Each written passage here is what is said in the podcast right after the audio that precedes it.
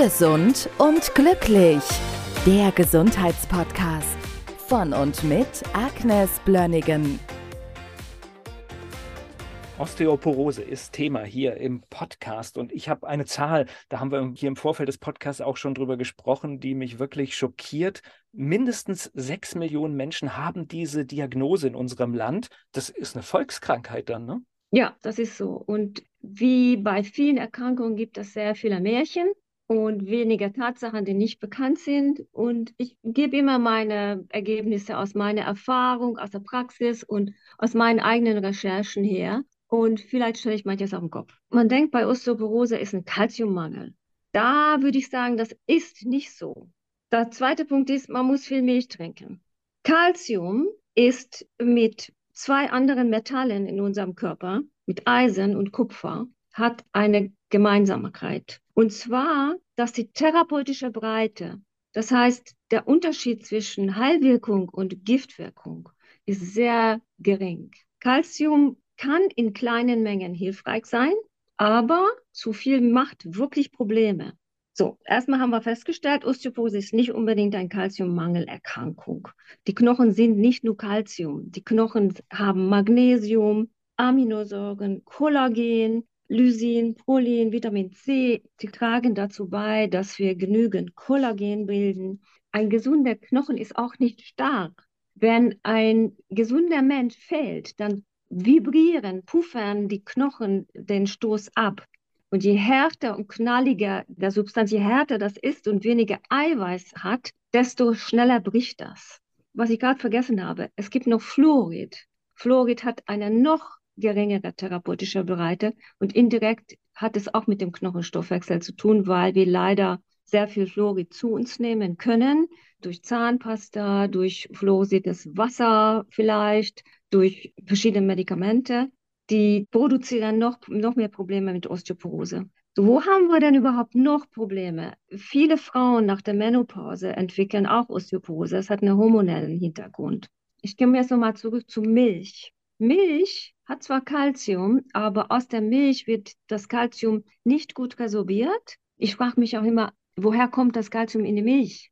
Das kommt aus dem grünen Gras, was die Kühe zu sich nehmen. Und unser grünes Gras ist eigentlich grünes Gemüse. Das ist das Kalzium, was wir gut resorbieren können. Und wenn wir das in Gemüse zu uns nehmen, dann wird es auch nicht toxisch, weil zu viel Kalzium kann wieder Probleme machen bei uns. Also das würde ich nicht empfehlen wir haben ein Gleichgewicht zwischen, also unsere Knochen werden ständig neu produziert. Es, gibt da einen Abbau und Aufbau, die sich im Gleichgewicht findet. Wir haben Osteoblasten, die produzieren mehr Knochenzellen und Osteoklasten, die den Abbau machen. Und wenn dieses Gleichgewicht gut funktioniert und wir sind gut versorgt mit Vitamin D, mit Magnesium, mit den kollagenbildenden Aminosäuren, dann bleibt der Knochen halbwegs stabil. Jetzt kommt wieder ein Aber.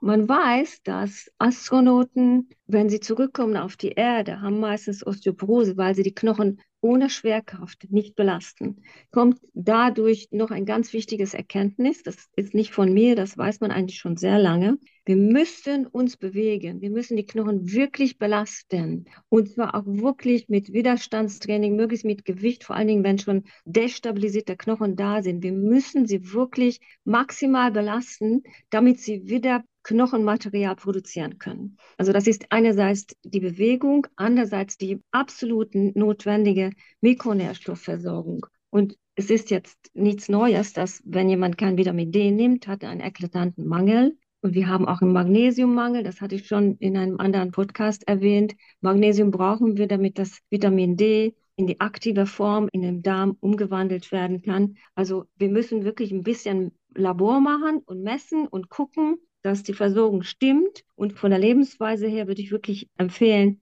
keine Milch trinken. Kalzium ist keine Lösung. Also zu sich zu dem Calciumcarbonat gibt man immer so 500 Milligramm. Aber wenn das Vitamin D erhöht, die Resorption von Kalzium auf das 20-fache. Das heißt mit anderen Worten, wenn wir aus dem grünen Gemüse genug Kalzium haben und gut versorgt sind mit Vitamin D, dann brauchen wir kein extra Kalzium dazu zu geben. Dann habe ich noch etwas, was nicht immer beachtet wird, ist Vitamin K2.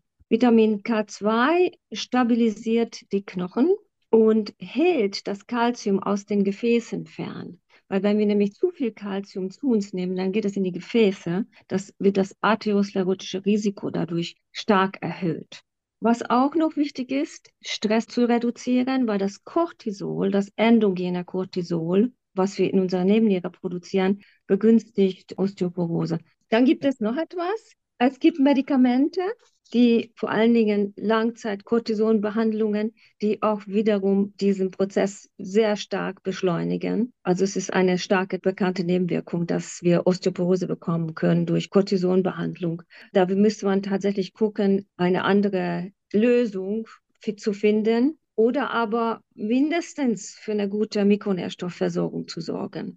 Also zusammengefasst, wenig Kohlenhydrate, gerne mehr aminosäurenhaltiges Essen. Also da kommen wir leider wieder zum Fleisch. Ich empfehle auch Knochenbrühen zu kochen, wie das unsere Großeltern gemacht haben. Durch das langsame Kochen von Knochen lösen sich da sehr, sehr viele Aminosäuren raus, die wiederum unser Knochen stabilisieren können, wenn wir das zu uns nehmen.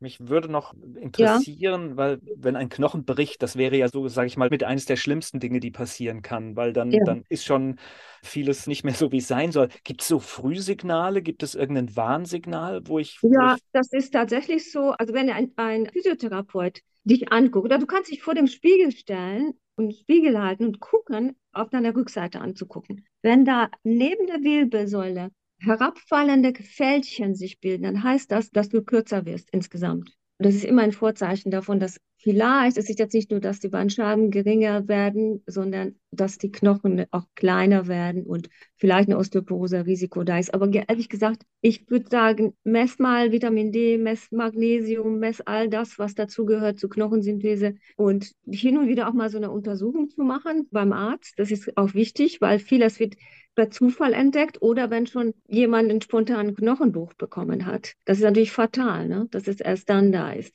Also es ist Schleichen. Man, man merkt das nicht unbedingt rechtzeitig. Oft wird es eben dann entdeckt, wenn die Knochen schon gebrochen sind.